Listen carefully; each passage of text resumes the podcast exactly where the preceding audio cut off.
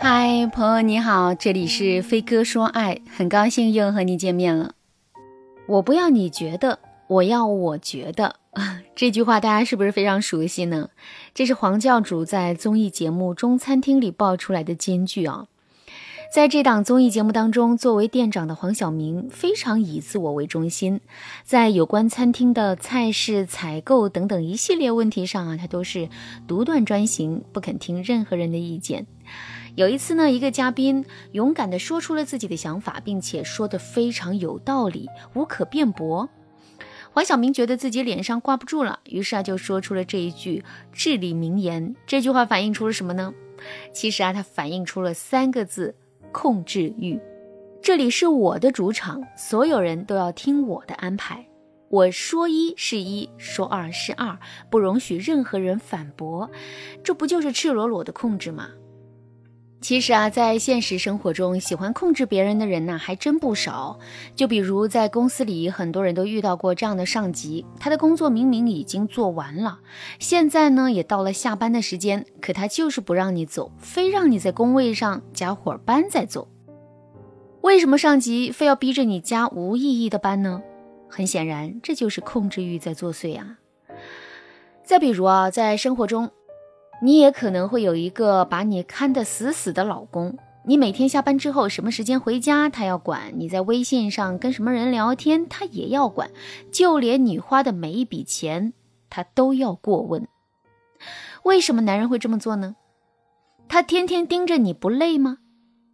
其实啊，男人之所以会这么做，就是因为他对你有很强的控制欲。那种控制不了你的无力感带来的痛苦，要远远大于天天盯着你的劳累带来的痛苦，所以男人才会如此不知疲倦的盯着你的。可是这种控制带来的结果是什么呢？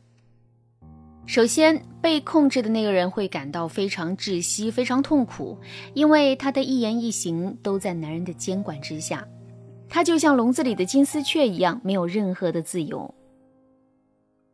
另外啊，并不是女人乖乖听话，男人的控制就会减轻的。事实上，男人对女人的控制是永无止境的。女人越听话，男人控制女人的欲望就越强。但女人的忍耐力并不是无限的，所以早晚有一天，女人会想要摆脱男人的控制。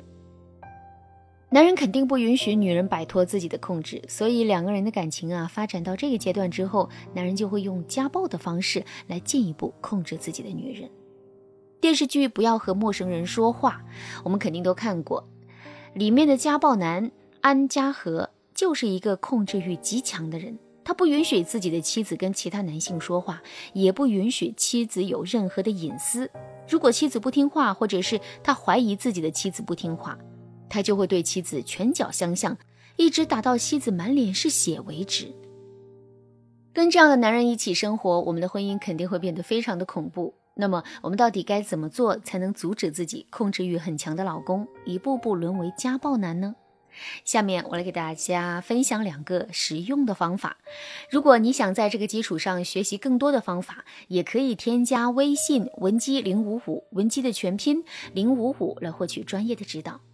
第一个方法，多肯定男人，但不接受男人的控制。心理学家认为啊，男人的控制欲很强，这是他内心缺乏安全感的体现。由于内心缺乏安全感，他们对外界的人和事物啊产生了强烈的不信任感。他们不愿意把自己交给别人，可是却会想尽一切办法把所有的东西牢牢抓在自己的手中。只有这样，他才会感觉很安心。那听到这儿，大家肯定都知道了，一个外表强势、控制欲极强的男人，内心往往是无比自卑的。从另一个角度来说，是男人内心的自卑，最终导致了男人的控制欲。所以，想让男人对我们的控制欲降低，我们就要想办法让男人变得自信一些。比如，我们可以在男人擅长的事情上，或者是男人实际做出成绩的事情上，多夸夸他。在平时的时候，我们也可以多表达一下男人在我们心里的重要性，以及我们是如何离不开他的。但是我们一定要记住一点：我们可以夸赞男人，但我们永远不要在男人面前放低自己的底线。我们要知道的是，人的欲望是无止境的。如果我们为了避免冲突，就一味的去满足男人的要求，甚至不惜放低自己的底线的话，那么男人只会对你越来越过分。就比如，男人要求你每天晚上八点之前必须到家，这是一个无需，这是一个无理的，这是一个无理的要求，因为这个要求剥夺了你的自由。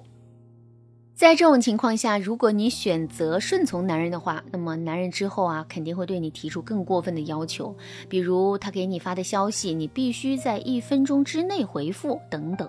可是，如果你坚持底线，绝对不接受男人向你提出的八点之前就回家的要求的话，男人就肯定不会想到如何进一步控制你。第二个方法，区分好价值和评价。上面呢，我也和大家说过了，呃，男人对我们的极强的控制欲，这是因为他的内心极度自卑。但是我们是否能够被男人控制住，这主要取决于我们是否坚信自身的价值。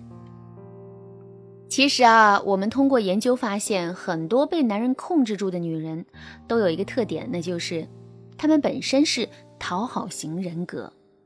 讨好型人格的特点就是，他们总是会习惯性的去委屈自己，并且用讨好别人的方式来换取别人的良好态度。为什么我们会有讨好型人格呢？其实啊，这主要是因为我们发自内心的认为自己是没有价值的，再加上男人一直在打压我们，那这种打压就让我们更加的区分不了我们自身到底有没有价值了。所以啊，在男人的打压之下，我们就呈现出了更严重的自卑。与此同时，这种自卑感也会让男人变得更想控制我们。就这样，两个人的婚姻进入到了一种恶性循环。想要打破这样的恶性循环，我们就必须要区分好，到底什么是我们自身的价值，什么又是男人对我们的评价。比如说，男人说我们做饭不好吃，是个废物。这个时候，我们千万不要认为我们就是做饭不好吃就是一个废物，而是要认识到这只是男人对我们进行的片面的评价。我们并不一定做饭不好吃，更不是一个废物。好了，今天的内容就到这啦，感谢您的收听。如果你对这节课的内容还有疑问，或者是你本身也遇到了类似的问题，可是却不知道该怎么解决的话，你都可以添加微信文姬零五五，文姬的全拼零五五来获取专业的指导。你可以同时关注主播，内容更新将第一时间通知您。您也可以在评论区与我留言互动，每一条评论、每一次点赞、每一次分享，都是对我最大的支持。文姬说爱，迷茫情场。你得力的军师。